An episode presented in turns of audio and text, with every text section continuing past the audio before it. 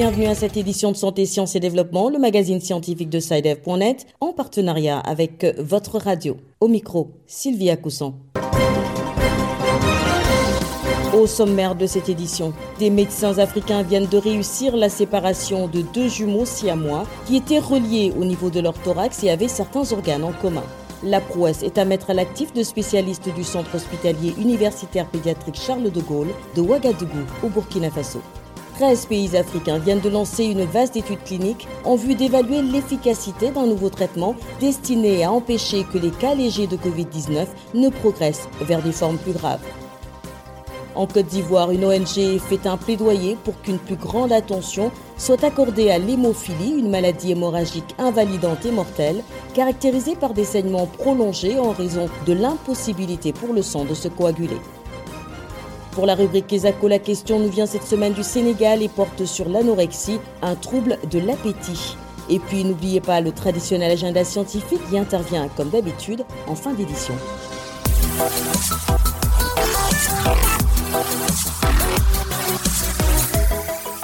Nous vous le disions en titre, au Burkina Faso, des jumeaux joints, couramment appelés siamois, ont été séparés avec succès au centre hospitalier universitaire pédiatrique Charles de Gaulle de Ouagadougou.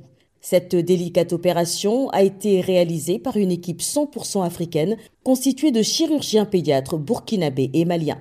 Le point avec Abdelaziz Nabaloum à Ouagadougou.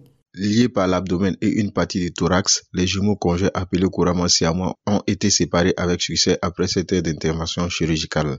Dr Francis Ouedrago, chirurgien pédiatre au centre hospitalier universitaire pédiatrique Charles de Gaulle. Lorsqu'ils sont arrivés, effectivement, ils étaient accolés par une partie du thorax et une partie du ventre. C'est ce que nous, on appelle dans notre jargon des thoraco-omphalopages. C'est une séparation qui est, qui est compliquée et qui présente souvent des risques lorsque on la réalise à la naissance. Donc, ce qu'on a opté de faire, c'est de les garder, euh, de les faire grandir euh, le maximum avant de les opérer. Donc, ils ont passé six mois en unité de néonatologie on les a suivis progressivement sur le plan nutritionnel, poids, etc. Et lorsqu'ils ont eu le poids et la taille suffisante, à notre avis, on a réalisé euh, la séparation qui s'est bien passée. Aujourd'hui, à 14 jours euh, post-opératoire, ils vont bien. Ces deux garçons, on pense qu'ils ne garderont aucune séquelle. C'est vrai qu'ils étaient accolés, ils avaient quelques organes en commun, mais qu'on a pu séparer, pas facilement, mais qu'on a pu séparer voilà. Mais on pense qu'ils vont grandir normalement. Ça sera euh, des jumeaux tout à fait comme les autres qu'on a l'habitude de voir. Selon le docteur Francis Ouedrago, il faut faire confiance aux compétences africaines pour réaliser ces interventions difficiles qu'elles soient. C'était une intervention qui s'est déroulée avec une équipe. Il y avait un seul malien dans le champ opératoire mais le, reste, euh, une quinzaine de personnes, c'était tous des Burkinabés. En fait, ce que je veux dire, c'est que nous avons l'expertise, nous avons l'expérience, nous ne demandons simplement qu'à être accompagnés par les, les, équipements. Et je dis que ce genre d'intervention ne court pas les rues en Afrique. Nous sommes quasiment l'un des très rares pays qui avons tenté même des séparations de jumeaux conjoints et qui avons réussi. Désormais désunis et visiblement en bonne santé, les frères Ouedraogo regagneront leur domicile dans les jours à venir. Abdel Aziz Nabaloum, Ouagadougou pour Santé, Sciences et Développement. Une vaste étude clinique vient d'être lancée en Afrique pour évaluer une combinaison thérapeutique destinée à empêcher l'évolution des formes légères de Covid-19 vers des formes plus sévères. Dénommée Anticov, cette étude est coordonnée par l'ONG de recherche médicale DNDI, qui signifie en français Initiative médicaments contre les maladies négligées. Cette ONG mène ses essais dans 13 pays du continent, dont la République démocratique du Congo. À Kinshasa, Bertrand Mayumbu. L'étude Antikov met à l'essai une nouvelle association thérapeutique. Il s'agit de la nictasosanide, un médicament antiparasitaire associé à la cyclésonide, utilisé quelquefois pour le traitement de maladies rhumatologiques et inflammatoires. Ensemble, leur rôle sera d'empêcher l'évolution des formes légères vers une forme sévère de la COVID-19 Dr Wiltrid Mutombo, coordonnateur de recherche et de développement de l'ONG des recherches médicales DNDI RDC, parle de cette étude. C'est une étude euh, plateforme adaptative, c'est-à-dire qu'il se passe dans plusieurs pays africains, au moins 13, avec différents bras de, traitement. Et les pays ont les possibilités de légèrement bouger euh, les protocoles, mais tout en restant sur les grands principes du master protocole. C'est une étude qui vise à recruter 3000 euh, patients légers à modérés. Cependant, plus d'une personne au sein de la population se demande quel est l'impact social et réel d'un tel thérapeutique, sachant que le vaccin est recommandé par certains gouvernements de pays africains comme étant l'idéal dans la prévention et la lutte contre la COVID-19. Docteur Wiltrid Mutombo. Euh, L'Afrique a un très faible accès euh, au vaccin, alors que à côté de ça, on peut avoir des outils très simples de, de traitement euh, qu'on pourrait tout à fait utiliser dans toutes nos structures de traitement pour éviter que ces malades évoluent vers euh, la gravité. Donc ça, c'est vraiment important, tout en ne décourageant pas les efforts euh, pour euh, la vaccination, la découverte des vaccins. Mais nous, nous pensons que cette recherche, des essais cliniques, pas seulement celle-ci, des essais cliniques, ont tout à fait leur place. Kinshasa, Bertrand Mayumbu pour Santé, Sciences et Développement. En Côte d'Ivoire, une autre ONG fait parler d'elle. Il s'agit de l'International Hémophilie et autres maladies de la coagulation du sang, en abrégé IHMS. Elle vient de lancer un plaidoyer pour la prise en charge des maladies de l'hémophilie, une maladie hémorragique invalidante et mortelle, caractérisée par des saignements prolongés en raison de l'impossibilité pour le sang de se coaguler. Mamadou Traoré, notre correspondant à Abidjan, s'est entretenu avec Moïse Kofindri, le président de cette ONG. Moïse Kofindri, bonjour. Vous êtes président de l'ONG IHMS, International Hémophilie et autres maladies de la coagulation du sang, qui lutte contre l'hémophilie. Comment peut-on définir l'hémophilie?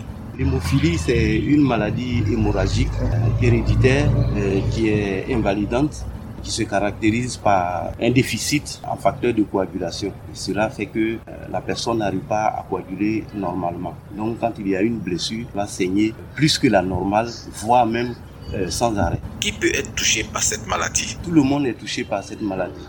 C'est une maladie héréditaire. En général, les hommes ils font la maladie, mais les femmes, elles sont très souvent, euh, on dirait, porteuses ou bien conductrices de la maladie. Elles ne font pas généralement. Et comment cela peut s'expliquer? C'est l'histoire de chromosomes. Comme la femme est la 2X, c'est rare que les 2X soient malades. Et donc, il y a toujours la femme, elle transmet la maladie, mais elle ne fait pas véritablement la maladie. Comment se présente la situation de la prise en charge des malades de l'hémophilie en Côte d'Ivoire? Bon, nous faisons des plaidoyers auprès de nos autorités. Et notre premier objectif, c'est surtout la sensibilisation de la population. La prévalence nous fait savoir que euh, sur euh, une population de 10 000 habitants, il y a au moins une personne qui est malade de l'hémophilie. Et vous voyez la population ivoirienne qui fait plus de 25 millions d'habitants, alors on devrait se retrouver avec euh, plus de 2500 patients hémophiles. Malheureusement, euh, nous n'avons dans nos registres qu'environ 120 personnes. Aujourd'hui, quels sont les principaux défis auxquels votre mission est confrontée? Jusque-là, nous ne sommes pas véritablement assistés par nos autorités dans la prise en charge. C'est pour ça, euh, je disais, nous faisons la sensibilisation et des plaidoyers aussi. Généralement, c'est un déficit, comme je l'ai dit, un élément qui manque dans le sang pour permettre au sang de coaguler. C'est le facteur 8 ou le facteur 9. Et cet élément, il y en a en concentré, qu'on appelle des, concentrés de facteur 8 ou facteur 9. Mais il coûte vachement cher. Et il n'y en a même pas sur le territoire ivoirien en officine. Donc, comme nous sommes affiliés à la Fédération mondiale, ils ont par moment des dons. Et c'est eux qui nous aident à prendre en charge certains de nos patients quand ils ont des blessures par des dons. C'était donc le président de l'ONG internationale hémophilie et autres maladies de la coagulation du sang, IHMS, Moïse Kofindri. Il était au micro de notre correspondant à Abidjan, Mamadou Traoré.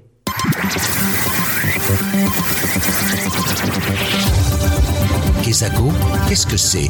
Vos questions à la rédaction, les réponses de nos experts. La question de cette semaine nous vient du Sénégal. Bonjour, Saïdev.net. Je suis Maria Massal, étudiante à l'ISM Dakar. Un de mes parents est actuellement hospitalisé. Lorsque j'ai regardé son carnet, j'ai vu écrit qu'il souffre d'anorexie. Je voudrais savoir, c'est quoi l'anorexie? Quelle est sa cause et comment peut-on la soigner? Merci. Direction Dakar où nous sommes en ligne avec notre correspondant Pabès Diba. Bonjour Pabès. Bonjour Sylvie, bonjour aux auditeurs de Santé, Sciences et Développement. Alors, vous avez écouté avec nous la question de l'auditeur. Quel éclairage lui apportez-vous? Alors, rien de mieux que de se tourner vers un nutritionniste pour une réponse à la question de notre auditrice. Je vous propose donc euh, d'écouter Dr Bintou Chersek, diététicienne nutritionniste.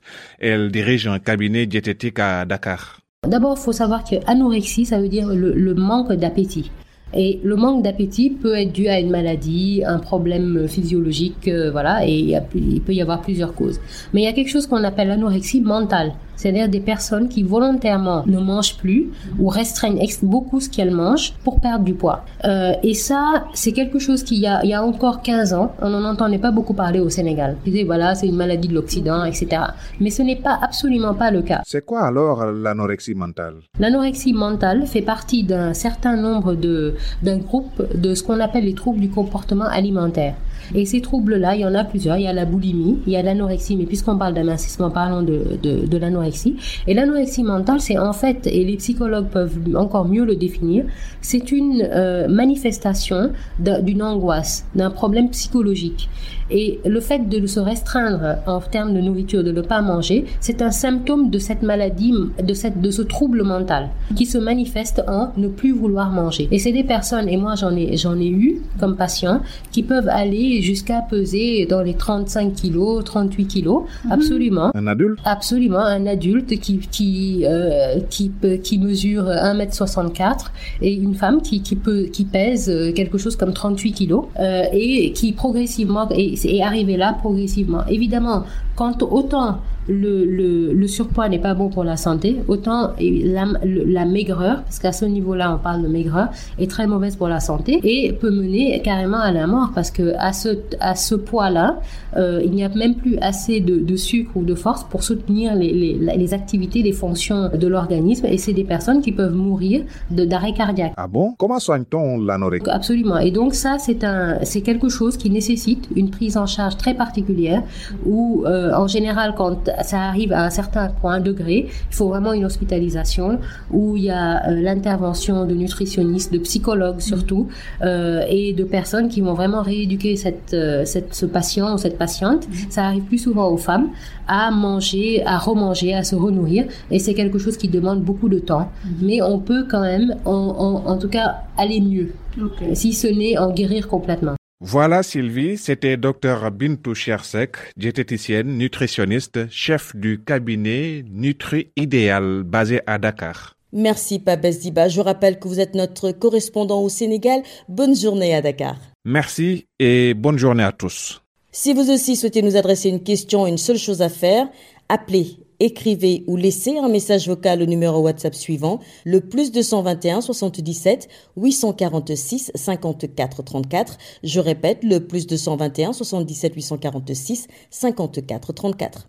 Votre question, vous pouvez aussi nous l'envoyer par email. L'adresse email, c'est celle-ci, podcast.sidef.net. Podcast s'écrit P-O-D-C-A-S-T et Sidef s'écrit S-C-I DEV. Je répète, podcast.sidev.net. Vos questions et commentaires sont attendus à ces différentes adresses à tout moment de la journée. L'agenda. C'est l'heure de notre rendez-vous hebdomadaire avec Bilal Taïrou qui nous présente l'agenda scientifique. Bonjour Bilal. Bonjour à toutes et à tous. Alors quels sont les événements scientifiques marqués à l'agenda cette semaine?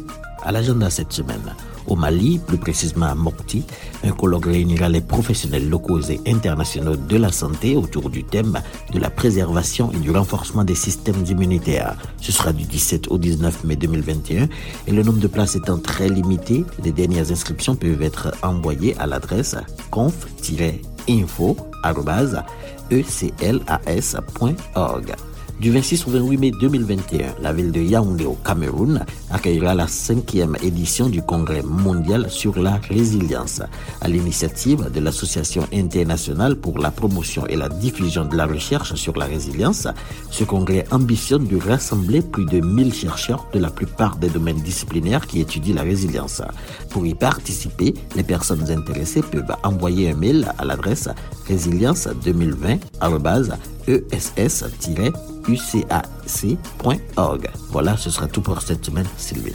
Merci Bilal. Mesdames et messieurs, nous arrivons au terme de cette édition de Santé, Sciences et Développement. Merci de l'avoir suivi. Rendez-vous la semaine prochaine, même heure, même fréquence. D'ici là, portez-vous bien. Cette émission est disponible en podcast sur le site sidev.net/fr. Cette émission a été réalisée sur financement du CRDI, le Centre de recherche pour le développement international, un organisme public canadien. Le CRDI investit dans le savoir, l'innovation et les solutions afin d'améliorer les conditions de vie dans les pays en développement.